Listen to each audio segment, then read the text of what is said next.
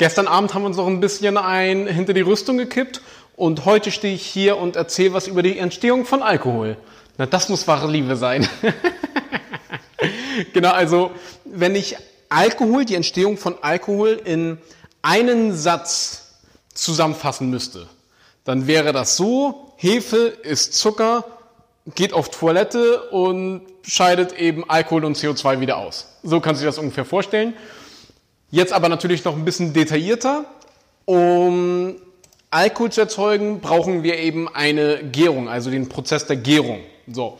Und die Gärung wiederum ist eben die Umwandlung, das heißt also ein Stoffwechselprozess von organischen Stoffen durch Enzyme oder Mikroorganismen, eben wie zum Beispiel Hefen, unter Sauerstoffabschluss. Und das Ganze wird eben bezeichnet als Anaerobie.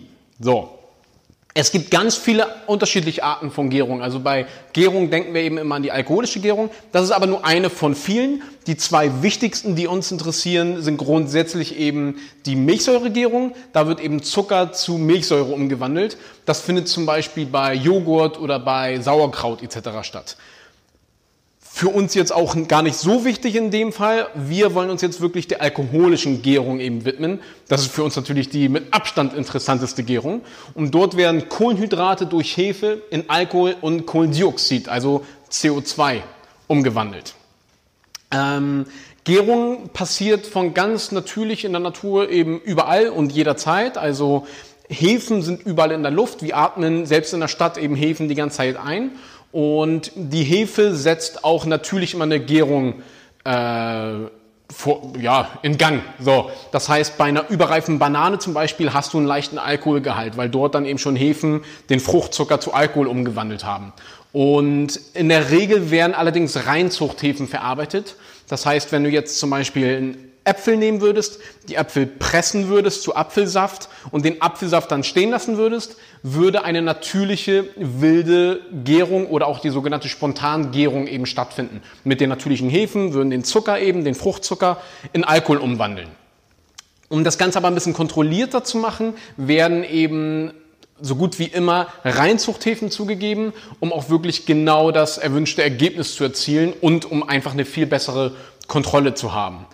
Ähm, bei Stärke oder bei stärkehaltigen Lebensmitteln ist es nicht ganz so einfach, die Gärung in Gang zu bringen, weil Stärke ist gleich Polysaccharid, das heißt eben zu kettenverbundene Zuckermoleküle.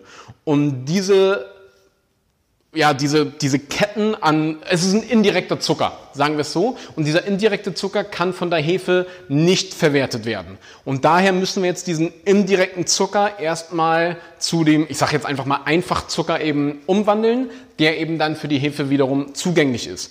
Dieser Umwandlungsprozess kann eben durch Zugabe von Enzymen stattfinden, durch Hitze kann er verursacht werden oder eben durch einen Keimprozess, wie das bei Getreide, zum Beispiel bei Single Malt Whisky stattfindet. Also Single Malt Whisky basiert eben auf gemälzte Gerste und bei diesem Melzungsprozess also setzen wir den Keimprozess künstlich in Gang. Wie wir das machen? Wir gaukeln dem Getreide eben bleiben wir in dem Fall bei der Gerste, gaukeln wir vor, dass es gerade in einer feuchten Erde steckt und jetzt wachsen kann, indem wir das eben befeuchten. So. Jetzt beginnt eben der Keim zu arbeiten. Der Keim kann mit dieser Stärke auch nichts anfangen und wandelt jetzt eben die Stärke in Zucker um. Das ist der Keimprozess dann eben.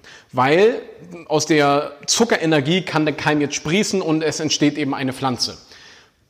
Wir sind sehr dankbar für den Keim, dass er das gemacht hat. Ja, jetzt brauchen wir ihn aber nicht mehr, weil wir wollen ja nicht, dass er jetzt eben weiterhin die Energie davon zieht. Deswegen müssen wir den Keim durch Hitze eben wieder abtöten. Und jetzt haben wir unser gemälztes Getreide, was wir dann mahlen können, mit Wasser vermengen können und jetzt eben mit Hefe versetzen und zu Alkohol vergären können, weil jetzt kann die Hefe eben mit dem Zucker arbeiten. Vielen Dank, lieber Keim. So. Ähm, ein Nebenprodukt, was auch bei der alkoholischen Gärung eben entsteht, ist äh, Kohlendioxid, also CO2. Und das ist auch der Grund, warum, wenn du mal so einen Kessel gesehen hast, warum der da so blubbert und schäumt. Das kommt eben davon. Und es entsteht dabei eben auch sehr viel Hitze. So, äh, bei dem Kohlendioxid, das ist eben ja die Kohlensäure sozusagen. Das ist ganz nebenbei beim Champagner eben auch äh, der Grund, warum der Champagner Kohlensäure eben hat, weil die Gärung oder die zweite Gärung findet in der Flasche statt. Die Flasche wird mit einem Bierdeckel, also mit einem Kronkorken verschlossen und dadurch kann die Kohlensäure nicht entweichen und löst sich jetzt in dem Wein und dadurch ist die, der Kohlendioxid, der eben entstanden ist bei der Gärung, im Wein gefangen und deswegen haben wir Kohlensäure beim Champagner. Nur mal so ganz nebenbei. Ähm, Alkohol ist allerdings auch ein Nervengift, sage ich mal sehr ungern, aber es ist leider wie es ist. Und die Hefe tötet sich sozusagen selber anhand von ihren Exkrementen, wenn du so willst, weil ab einer gewissen Konzentration überlebt die Hefe eben den Alkohol nicht mehr. So pauschal bei 16 Prozent, also 16 Volumenprozent voll Alkohol. Mittlerweile gibt es aber auch gewisse Turbohefen, die eine höhere Resistenz haben, die auch bis zu 20 Prozent überleben, sind aber auch oftmals mit erheblichen geschmacklichen Einbußen verbunden. Das heißt, diese hocheffizienten Turbohefen sind geschmacklich so ein kleines No-Go unter uns Brenner-Nerds, sagen wir es mal so.